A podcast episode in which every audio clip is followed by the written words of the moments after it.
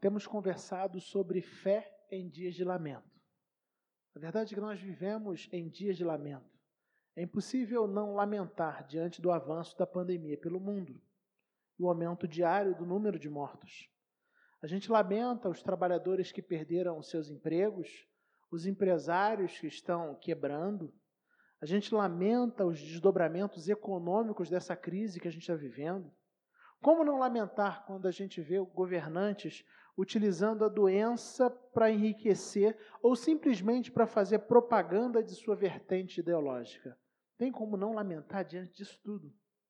Mas, é, no caso específico da gente, enquanto igreja, a gente ainda poderia dizer que nós lamentamos pelo fato de não estarmos podendo é, nos reunir presencialmente nas nossas atividades como igreja, e em alguns lugares, em alguns estados do nosso país, existem restrições até mesmo para que os cultos sejam transmitidos dos templos.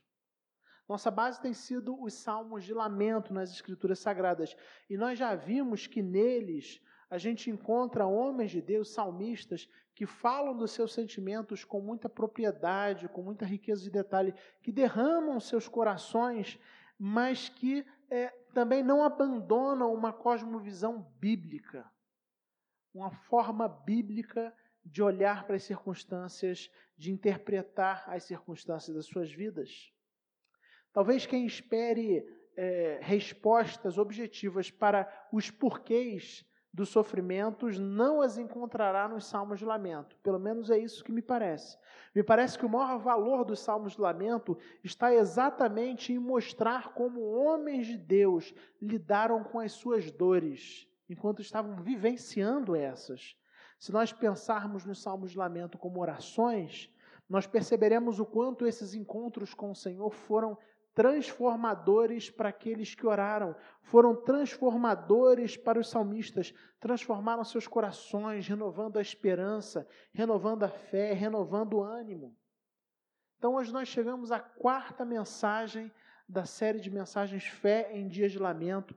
E para ouvir mais, para ouvir as outras mensagens, basta você procurar por IPCcast nas principais plataformas digitais de podcast ou então assistir aqui no nosso canal no YouTube, onde tem as outras mensagens é, em vídeo disponibilizadas, gravadas para você assistir depois. Hoje nós vamos pensar e conversar sobre o Salmo 77, nos versículos de 1 a 14. Mas antes da gente abrir a Bíblia e ler, eu vou convidar você a fechar seus olhos e mais uma vez a gente vai orar pedindo a direção de Deus para esse instante. Vamos orar?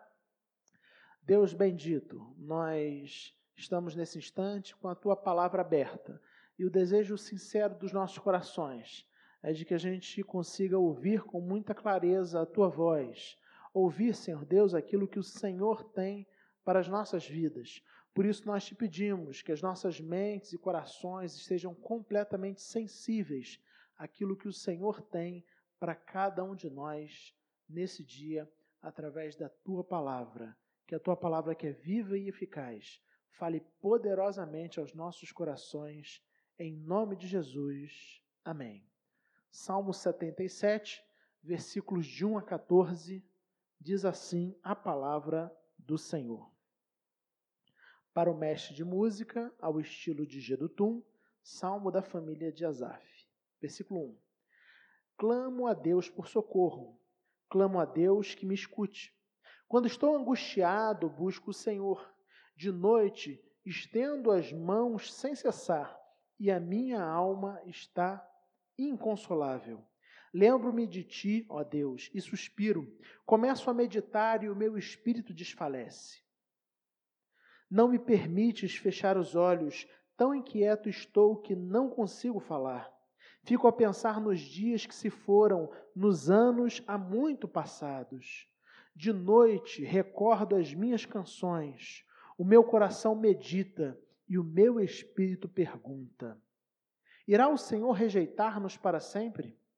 Jamais tornará a mostrar-nos o seu favor? Desapareceu para sempre o seu amor? Acabou-se a sua promessa? Esqueceu-se Deus de ser misericordioso? Em sua ira refreou sua compaixão?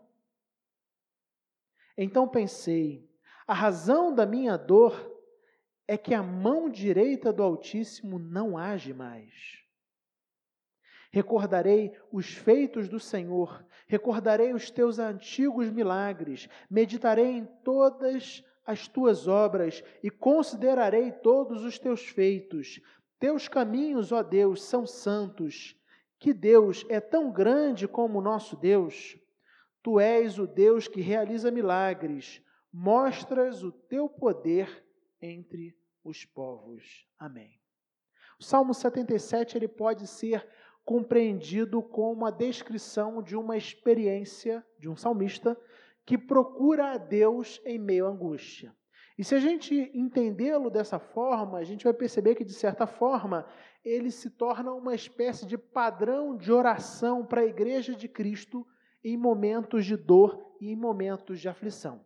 Para facilitar a nossa compreensão, eu dividi eh, o salmo em alguns blocos temáticos menores. O primeiro bloco começa no versículo 1 e se estende até o versículo 6, parte A, onde nós lemos assim: Clamo a Deus por socorro, clamo a Deus que me escute. Quando estou angustiado, busco o Senhor. De noite estendo as mãos sem cessar, a minha alma está inconsolável. Lembro-me de ti, ó Deus, e suspiro. Começo a meditar e o meu espírito desfalece. Não me permites fechar os olhos, tão inquieto estou que não consigo falar. Fico a pensar nos dias que se foram, nos anos há muito passados, de noite recordo minhas canções. Então, como de costume nos salmos de lamento, o salmista começa clamando a Deus por socorro. Frente à angústia, frente à aflição, frente à dor, à dor que ele tem vivenciado, o salmista pede: Senhor, tem misericórdia, eu estou clamando por socorro, eu estou pedindo que o Senhor me escute, eu estou angustiado e eu estou buscando ao Senhor. Os tempos verbais utilizados pelo salmista trazem para a gente a ideia de que a dor e o sofrimento que ele vivenciava já era algo que ele vivenciava já é, por um longo tempo. Não se tratava de uma aflição momentânea, Perceba, leia com atenção os versículos de 1 a 6, perceba isso.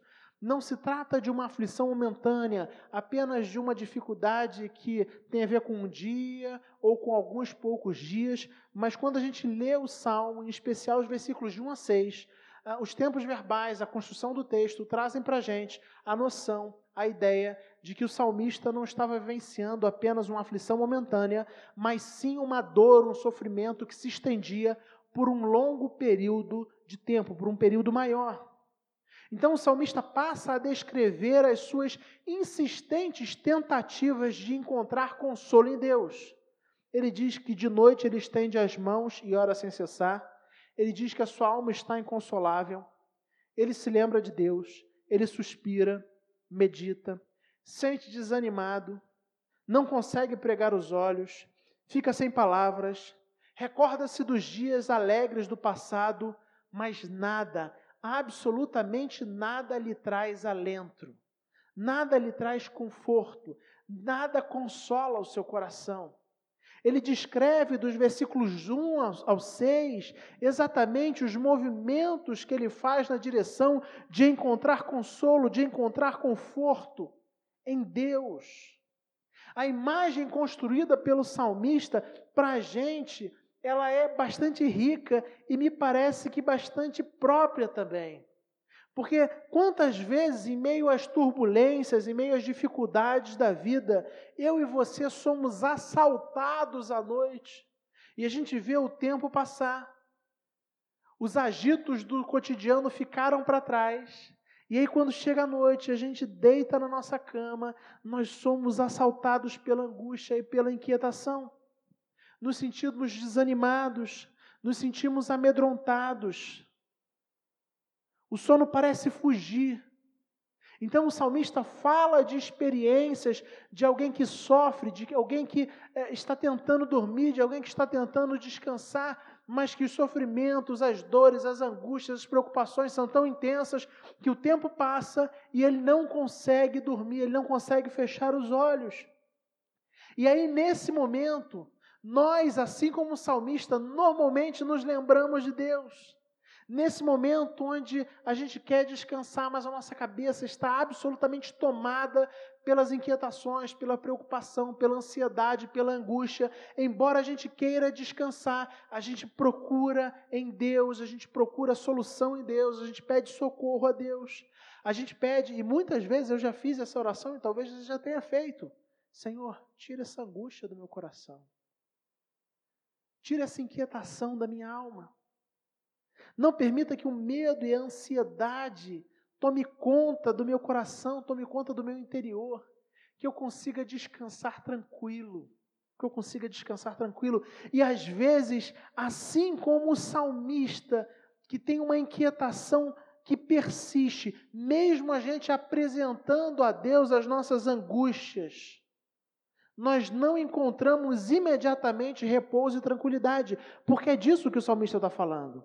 Ele está falando que ele vai até Deus no momento de longo sofrimento, um período de longo sofrimento na vida dele, e ele constantemente, várias noites, ele se coloca diante de Deus, ele ora, ele medita, ele pensa, buscando em Deus consolo, buscando em Deus conforto, buscando em Deus abrigo nesse tempo de angústia, mas embora ele se derrame na presença de Deus, ele não sente de maneira imediata que ele tenha alcançado essa tranquilidade, essa paz que ele tanto busca. E aí talvez essa realidade do salmista não seja apenas uma realidade do salmista, mas seja também uma realidade minha e por que não dizer uma realidade sua? De pessoas que por vezes colocam suas vidas diante de Deus, colocam suas inquietações diante de Deus, que deitados em suas camas se sentem angustiados, se sentem perturbados, se sentem incomodados e oram e clamam, mas não veem ainda de uma maneira imediata a paz no coração. Então a gente ora e entrega a Deus as nossas angústias e depois da oração a gente fala em nome de Jesus, amém e abre os olhos e o coração, às vezes, continua angustiado. Continua angustiado. Por isso, o exemplo do salmista é fantástico para a gente, pois, mesmo sem sentir alívio na sua angústia, embora ele não tenha encontrado o consolo que ele procurava, ainda assim ele persistia em oração, crendo que em algum momento o Senhor iria agir em algum momento Deus traria consolo ao seu coração. E por que, que eu estou dizendo isso? Porque eu creio que nós vivemos num tempo onde existe a necessidade de perseverarmos em oração. A perseverança em oração é fundamental no tempo que nós vivemos. Porque a gente vive um tempo difícil, um tempo de pandemia, e aí com a gente como igreja, nós como discípulos de Jesus, nós já oramos. Quantas vezes nós já oramos pedindo, Senhor, tem misericórdia, Senhor, afasta a praga, afasta o mal, restaura a saúde das pessoas. Já fizemos jejum pelo nosso país, já ficamos em silêncio, já choramos, já nos angustiamos. O fato é que, mesmo que os nossos corações ainda não tenham encontrado completo consolo, eu e você devemos perseverar em oração. E o salmista nos ensina isso. Alguém que constantemente se coloca diante de Deus dia após dia. E a inquietação continua ali, o sofrimento continua ali, a dor continua ali. Mas isso não é motivo para ele deixar de ir até Deus e deixar de lançar sobre Deus as suas ansiedades as suas inquietações e perturbações. Então, eu e você precisamos entender a importância de perseverar em oração. Insistir, persistir em oração nos momentos de angústia, nos momentos de dificuldade. Quanto mais perturbados estamos, quanto mais irritados, mais angustiados, mais inquietos, mais devemos persistir em busca em buscar a Deus. Mais devemos insistir que mesmo a dor incurável não nos desencoraje de derramar os nossos corações na presença de Deus dia após dia. Então, ainda que você ache, ainda que você ainda não tenha encontrado o consolo, a paz, a tranquilidade que você tanto busca, insista, persevere em oração, continue colocando a sua vida diante de Deus, seu coração diante de Deus, pedindo que Deus trate o seu coração, pedindo que Deus trate o seu interior. E a gente chega no segundo bloco, versículos de 6 a 10, onde nós lemos assim, 6 parte B até 10. O meu coração medita e o meu espírito pergunta: Irá o Senhor rejeitar-nos para sempre? Jamais tornará a mostrar-nos o seu favor? Desapareceu para sempre o seu amor? Acabou-se a sua promessa? Esqueceu-se Deus de ser misericordioso? Em sua ira refreou sua compaixão? Então pensei: a razão da minha dor é que a mão direita do Altíssimo não age mais. Então, nos versículos 6, parte B, até o versículo 10, o salmista mais uma vez dá voz às suas angústias. E ele faz isso através de uma série de perguntas, de questionamentos internos, como quem conversa consigo próprio. Né? Quem conversa consigo próprio. Embora possa parecer, o objetivo desses questionamentos não é fazer uma queixa, nem mesmo abandonar a fé. Como eu tenho dito nos salmos de lamento, as emoções e a razão se encontram. Os sentimentos dialogam com as verdades bíblicas. Então, é exatamente nesse momento, nesse bloco, onde o salmista começa a colocar os seus sentimentos em contato com as verdades e certezas bíblicas. E como é que ele faz isso? Ele levanta seis perguntas que culminam numa breve, é, num breve pensamento. Ele descreve e chama de pensamento, né? Expresso no versículo 10. É versículo 10? No versículo 10, isso mesmo. Então ele faz uma, uma série de seis perguntas que são é, que culminam num pensamento que é expresso no versículo 10 e que é prontamente rechaçado, descartado nos versículos seguintes. As perguntas nós lemos aqui. Primeira pergunta: irá o Senhor rejeitar-nos para sempre? Segunda pergunta: jamais tornará a mostrar-nos o seu favor? Terceira pergunta: desapareceu para sempre o seu amor? Quarta: acabou-se a sua promessa? Quinta: esqueceu-se Deus de ser misericordioso? E sexta pergunta: em sua ira refreou sua compaixão? E aí no versículo 10, ele culmina essas seis perguntas num pensamento: a razão da minha dor é que a mão direita do Altíssimo não age mais. Mas perceba que as seis perguntas não têm um objetivo de falar que o salmista abandonou a fé ou de que ele deixou de crer em Deus. Note que todas essas perguntas podem ser respondidas de maneira muito objetiva, com, através de uma reflexão sobre o caráter de Deus, sobre quem Deus é. A gente poderia, por exemplo, utilizar um único versículo da Bíblia e responder todas elas. Salmo 103, versículo 8. O Senhor é compassivo e misericordioso, muito paciente e cheio de amor. Respondemos todas as seis perguntas levantadas pelo salmista. Agora, o fato é que em momentos de dor e de sofrimento, muitas vezes, nós questionamos, questionamos a ação de Deus. Nós questionamos a sua bondade. Mas é exatamente nesses momentos que eu e você precisamos nos lembrar Deus é bom, Deus é rico em graça, Deus é rico em misericórdia, Ele é muito paciente, Ele é cheio de amor. Então o salmista levanta perguntas dialogando com ele próprio e ele mesmo as responde. E a gente vai ver que ele responde no seu interior. Ele fala assim: Olha, eu creio em Deus, mas tudo aquilo que eu creio a respeito de Deus parece responder, ou parece é, estar confrontando essas perguntas que eu levantei. Porque se Deus é Deus, e se Deus é bom da maneira como eu creio, da maneira como a palavra dele diz, essas perguntas que eu fiz, elas perdem o sentido. Se Deus realmente é compassivo, essas perguntas não fazem sentido. Se Deus é misericordioso, essas questões são dissolvidas. Se Deus é muito paciente e cheio de amor, essas questões são respondidas. Então ele coloca os seus questionamentos para dialogarem, para conversarem com as verdades que ele sabe a respeito de quem Deus é, do caráter de Deus, de um Deus que é bom, que é paciente, que é misericordioso, que é gracioso, que é poderoso, que é tardio em irar-se, que é longânimo, que é cheio de amor.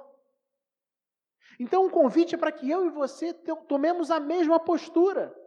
Porque é possível, como eu já disse, que em momentos de dor e sofrimento, muitas vezes eu e você questionemos a bondade de Deus, questionemos a misericórdia de Deus. Mas é exatamente nesses momentos que eu e você precisamos lembrar: Deus é bom, Ele é rico em graça e misericórdia, e misericórdia, Ele é muito paciente e cheio de amor. Quanto mais angustiado o salmista estava pelas circunstâncias à sua volta e aparentemente com a inatividade de Deus, mais ele se alimentava da certeza de que Deus não pode fugir da sua essência misericordiosa. Então, em meio às incertezas, em meio ao cenário que ele tem, um cenário triste, um cenário de dor, um cenário de sofrimento, ele consola o seu coração na certeza de quem Deus é. Esse é o movimento. E aí o resultado desse movimento, ele já pode ser encontrado nos versículos de 11 a 14. Eu não vou até o final do salmo, porque a gente teria que se estender mais, mas os versículos de 11 a 14 já deixam muito claro que algo foi transformado no interior do salmista, onde nós lemos assim: Recordarei os feitos do Senhor Recordarei os teus antigos milagres, meditarei em todas as tuas obras e considerarei todos os teus feitos. Teus caminhos, ó Deus, são santos. Que Deus é tão grande como nosso Deus. Tu és o Deus que realiza milagres, mostras o teu poder entre os povos. Então, nos versículos de 11 a 14, o salmista traz à memória o amor misericordioso de Deus, o cuidado de Deus e passa a louvá-lo. Eu não sei se você consegue perceber, mas me parece que é muito claro que algo muda no coração do salmista depois dos questionamentos feitos nos versículos de 6 a 10. Ele traz uma série de questionamentos, e esses questionamentos é, são confrontados com as verdades, com as verdades e certezas que ele tem a respeito de quem Deus é. E a partir desse, do confronto com essas verdades, ele tem o seu coração transformado. Ele tem a sua dor. O foco que antes estava no sofrimento, o foco que antes estava nas circunstâncias, que antes estava na dor, nas dores, agora muda. E o foco do salmista não é mais a dor, o foco do salmista não é mais o sofrimento, o, so, o foco do salmista não é mais a situação que ele está vivendo, mas o foco dele está em Deus. Ele passa a pensar em Deus, ele se volta para Deus e se volta para a ação de Deus. E ao fazer isso, ele tem a sua coragem renovada porque ele recorda os atos de Deus no passado. E os atos de Deus no passado são testemunhas, são garantias da graça eterna do nosso Deus. E ao se recordar, ele afirma: os caminhos de Deus são perfeitos. É possível que eu e você não entendamos os caminhos de Deus. É possível que eu e você não entendamos, não compreendamos os propósitos de Deus, como nós lemos no início do culto. Os juízos de Deus são insondáveis. E nós não entendemos os porquês de Deus, mas uma coisa nós sabemos: Deus é santo, Deus é perfeito, o caráter de Deus é justo e os caminhos de Deus são perfeitos. Eu e você que somos limitados para compreender aquilo que Deus faz na história.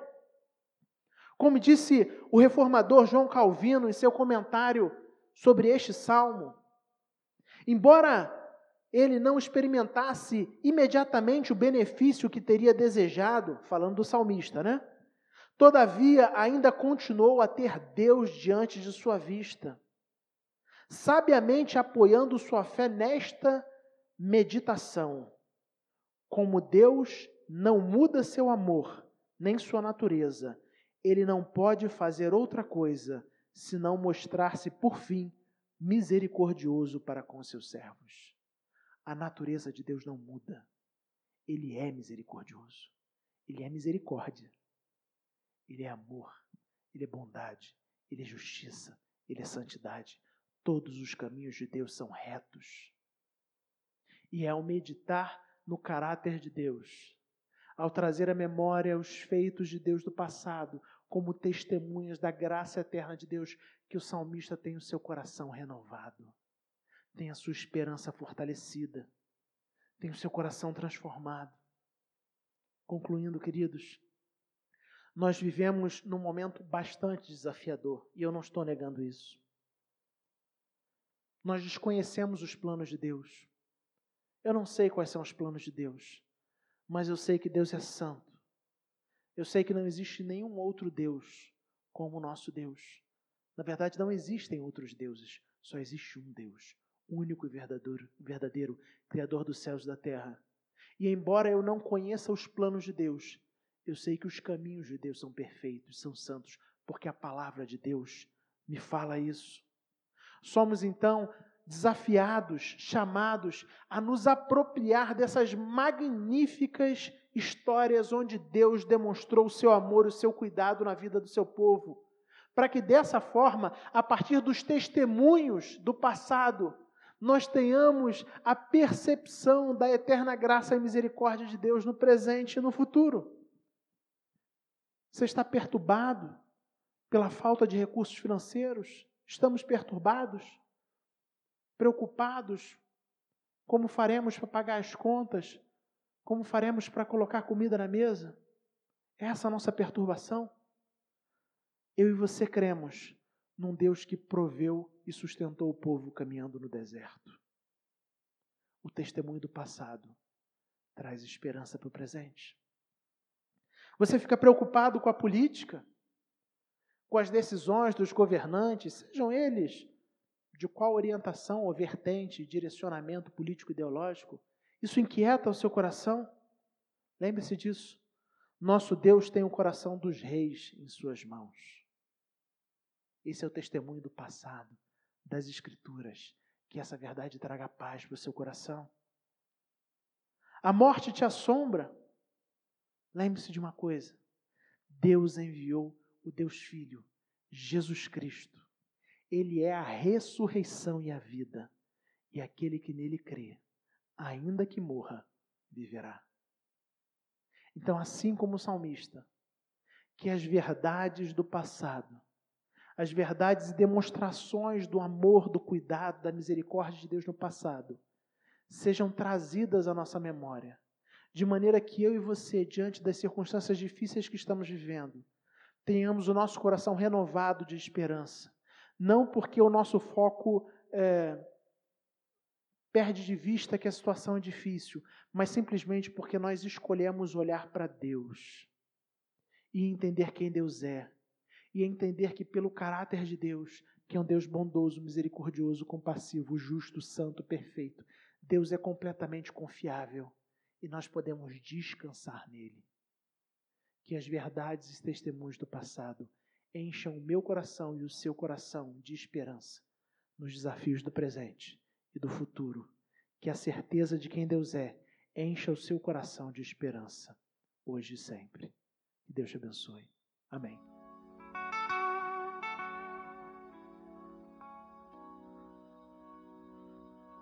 Música